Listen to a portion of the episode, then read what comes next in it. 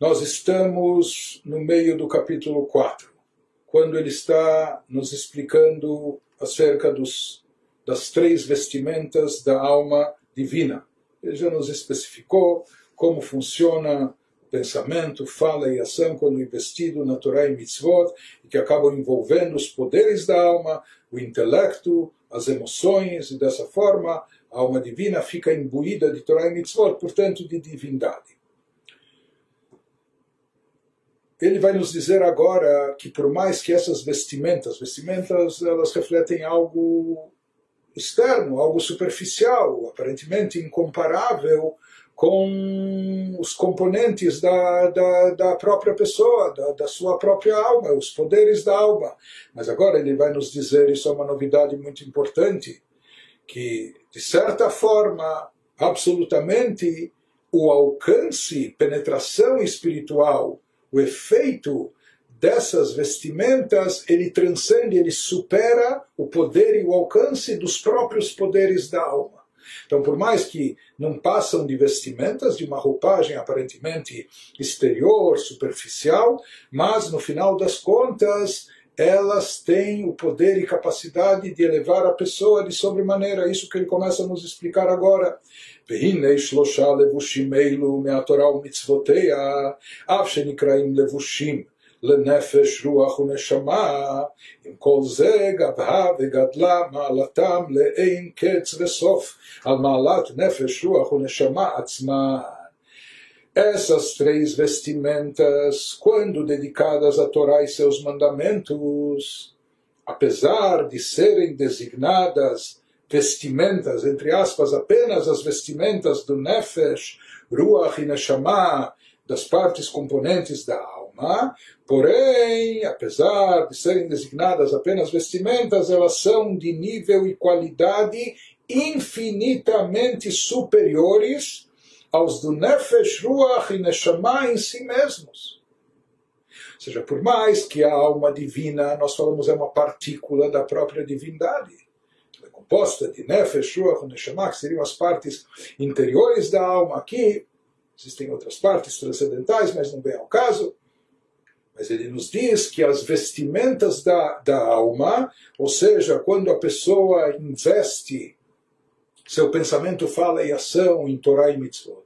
Quando a pessoa reveste a sua alma no cumprimento e prática de Torá e Mitzvot, através dessas vestimentas, essas vestimentas elas superam, e não só que superam, leenketz, de uma forma infinita, o alcance eh, do Nefesh Ruach de todas as partes da alma por si só. Então, em geral, para nós isso é um paradoxo, em geral, não há dúvida que a pessoa é mais importante do que as roupas, do que as vestimentas. As vestimentas são uma forma da pessoa se manifestar, se revelar. Mas ele nos diz aqui em termos espirituais, como nós estamos falando da alma divina, então existe uma superioridade infinita nas vestimentas em relação à própria alma em todos os seus níveis como שכתוב בזוהר, דאורייתא בקודשא בריחו, כל אחד. Como entender isso? Como ensina o Zohar Sagrado, que a Torá e Deus são absolutamente uma coisa só. פירוש דאורייתא היא חוכמתו ורצונו של הקדוש ברוך הוא, והקדוש ברוך הוא בכבודו בעצמו כולו חד, כי הוא היודע והוא המדע וכולו, כמו שנדבר לב בשם הרמב"ם. querendo dizer, quando o Zohar nos fala que a Torá e Deus são absolutamente uma coisa só, ele quer nos dizer que é a sabedoria e a vontade de Deus e o próprio Deus em toda a sua glória são absolutamente uma coisa só.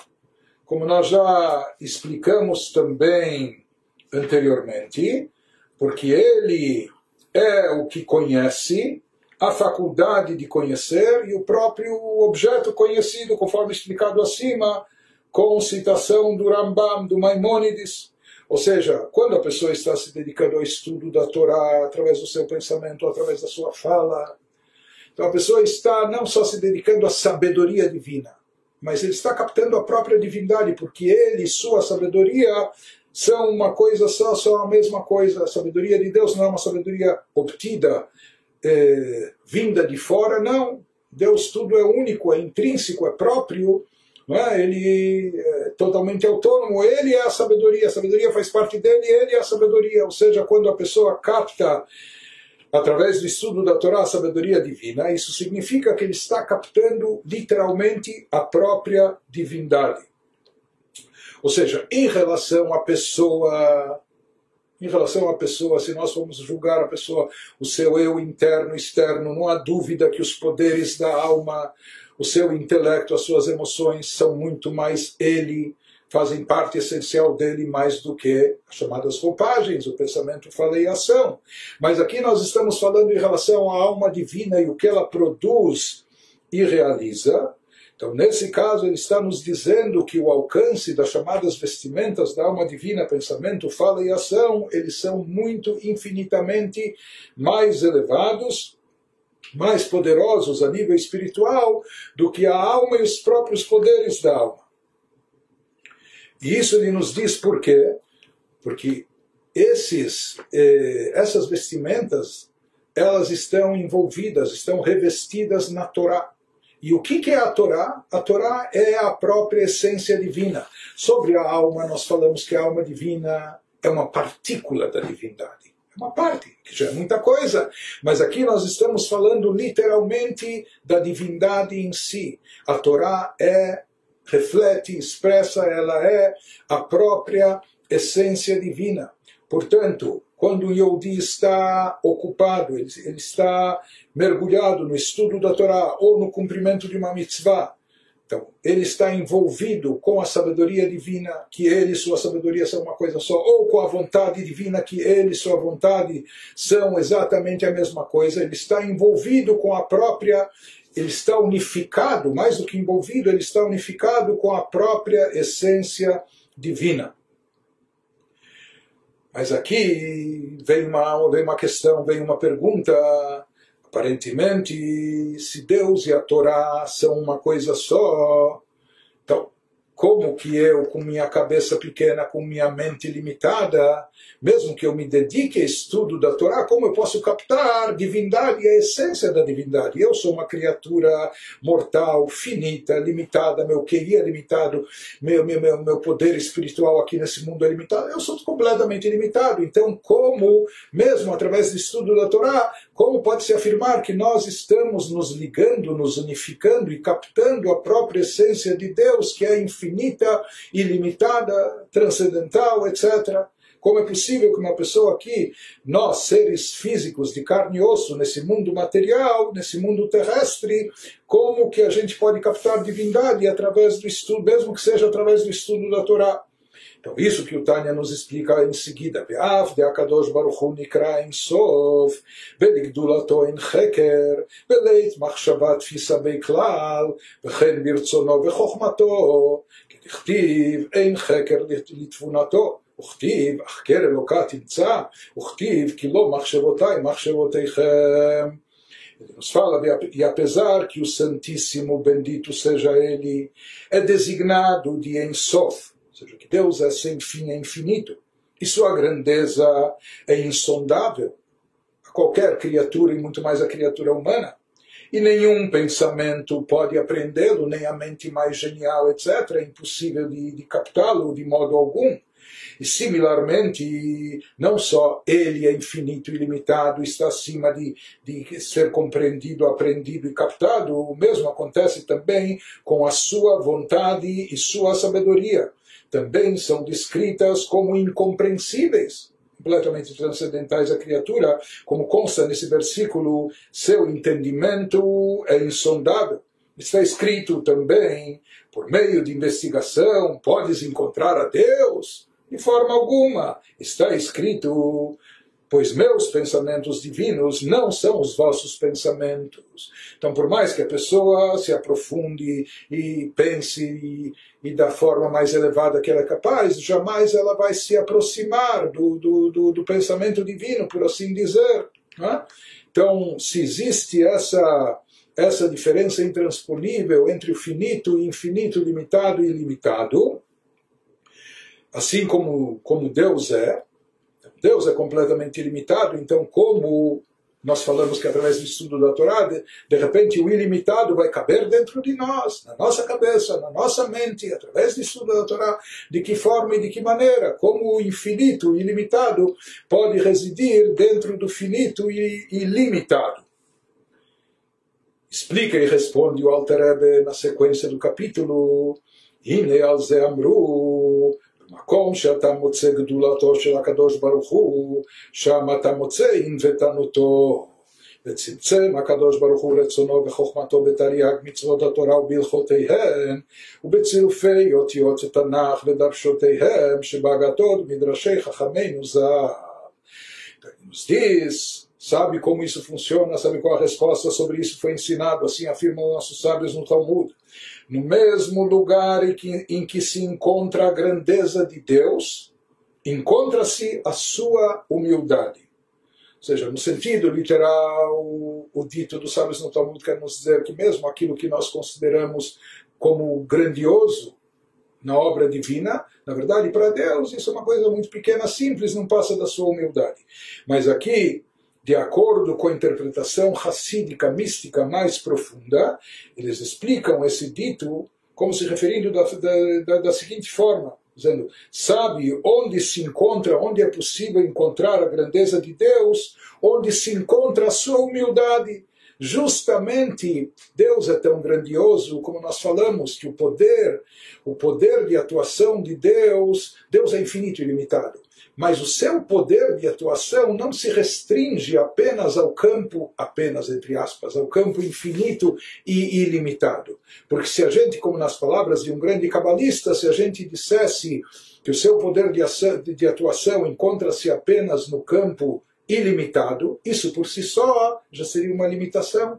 A gente estaria limitando a Deus, falando que ele só pode atuar, já que ele é infinito, ele só pode atuar no campo do infinito, do ilimitado. Porém, segue esse ensinamento cabalístico e nos diz que, na realidade, Deus é tão grandioso que para ele o limitado e o ilimitado são a mesma coisa.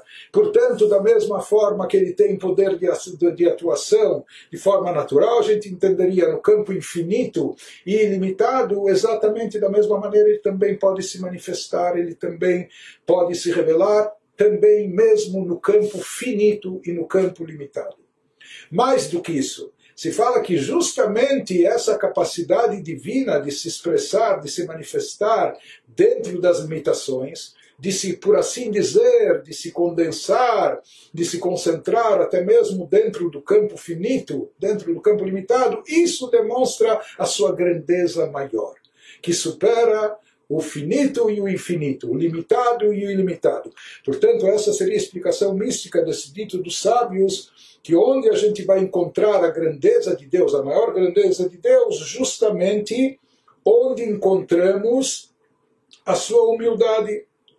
Isso significa, Santíssimo Bendito seja, compactou sua vontade e sabedoria nos 613 mandamentos da Torá e nas leis a eles associadas, bem como nos textos da Torá, profetas e escritos, que isso seria o Tanakh, e seus comentários nas Agadot e Midrashim, homilias dos sábios de abençoada memória. Ou seja, essa é a proeza divina, essa é a grandeza divina que ele, ele, por assim dizer, ele consegue, ele é capaz, mesmo sendo infinito e ilimitado, por assim dizer, se compactar, se condensar dentro de coisas específicas limitadas dentro das palavras da Torá, dentro das 613 mitzvot, dentro das interpretações da Torá. E por que e para que Deus se condensa dessa forma? Como e por que ele coloca a sua essência, ele, ele embute a sua essência dentro dos ensinamentos da Torá, nas passagens bíblicas e em todas as mitzvot? Por que, que Deus faz isso? בכדי שכל הנשמה או רוח ונפש שבגוף האדם תוכל להשיגם בדעתה ולקיימן כל מה שאפשר לקיים מהן במעשה, דיבור ומחשבה. ועל ידי זה תתלבש בכל עשר בחינותיה בשלושה לבושים אלו. Sabe por que Deus faz isso? Por, porque Deus condensa a sua divindade e a sua presença infinita e limitada, mesmo dentro dessas coisas finitas relacionadas às mitzvot da Torá, para que toda Neshama ou Ruach e o Nefesh em seu corpo, para que cada um de nós, cada um de nós no seu nível espiritual que obteve, seja a sua Neshama ou Ruach ou Nefesh, em seu corpo, mesmo estando nesse mundo corpóreo, nesse mundo físico material, sejam capazes de apreendê-los mentalmente e observá-los da melhor maneira possível. Ou seja, se a Torá estivesse de forma infinita e limitada, a nossa mente jamais alcançaria. Porém, quando a Torá está escrita em cinco livros do, Pentateuco, quando ela está escrita na Torá oral que dá origem ao Talmud, quando nós analisamos as mitzvot, que elas tratam de assuntos práticos. Se fosse só espiritualidade abstrata, nós, seres humanos mortais, de carne e osso corpóreos, não conseguiríamos captar, ter acesso a nada disso. Estaria distante de forma intransponível de nós. Porém, quando Deus fez o favor para nós de investir e revestir a divindade, sua própria essência, infinita, ilimitada, transcendental, dentro das palavras da Torá, dentro dos objetos das mitzvot, que para nós isso é algo palpável, tangível e acessível. E é justamente por isso que Deus reveste a sua infinita e ilimitada grandeza dentro da Torá e mitzvot, para criar essa ponte com a criatura humana, para nos permitir ter acesso a Ele. Nós, criaturas limitadas, através do estudo da Torá, que também tem suas limitações, ou através da prática das mitzvot, dentro das suas especificações, através disso nós podemos nos conectar ao divino. Tudo isso Deus nos fez para que a gente pudesse observá-lo da melhor maneira possível, em ação, fala e pensamento, e assim vestir todos os dez poderes da alma com essas três vestimentas. Ou seja, Deus fez isso exatamente para nos favorecer, para nos beneficiar, para nos possibilitar o acesso ao ele, a, a Ele.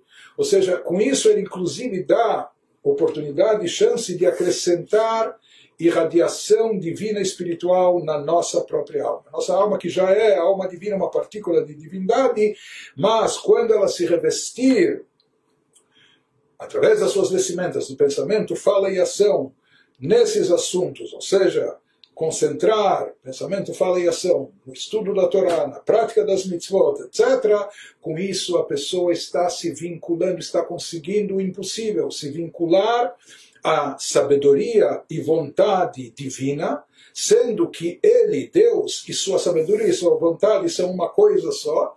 Então, dessa forma, através da ligação com Torah e Mitzvot, a pessoa está transcendendo, a pessoa está acrescentando na sua própria alma.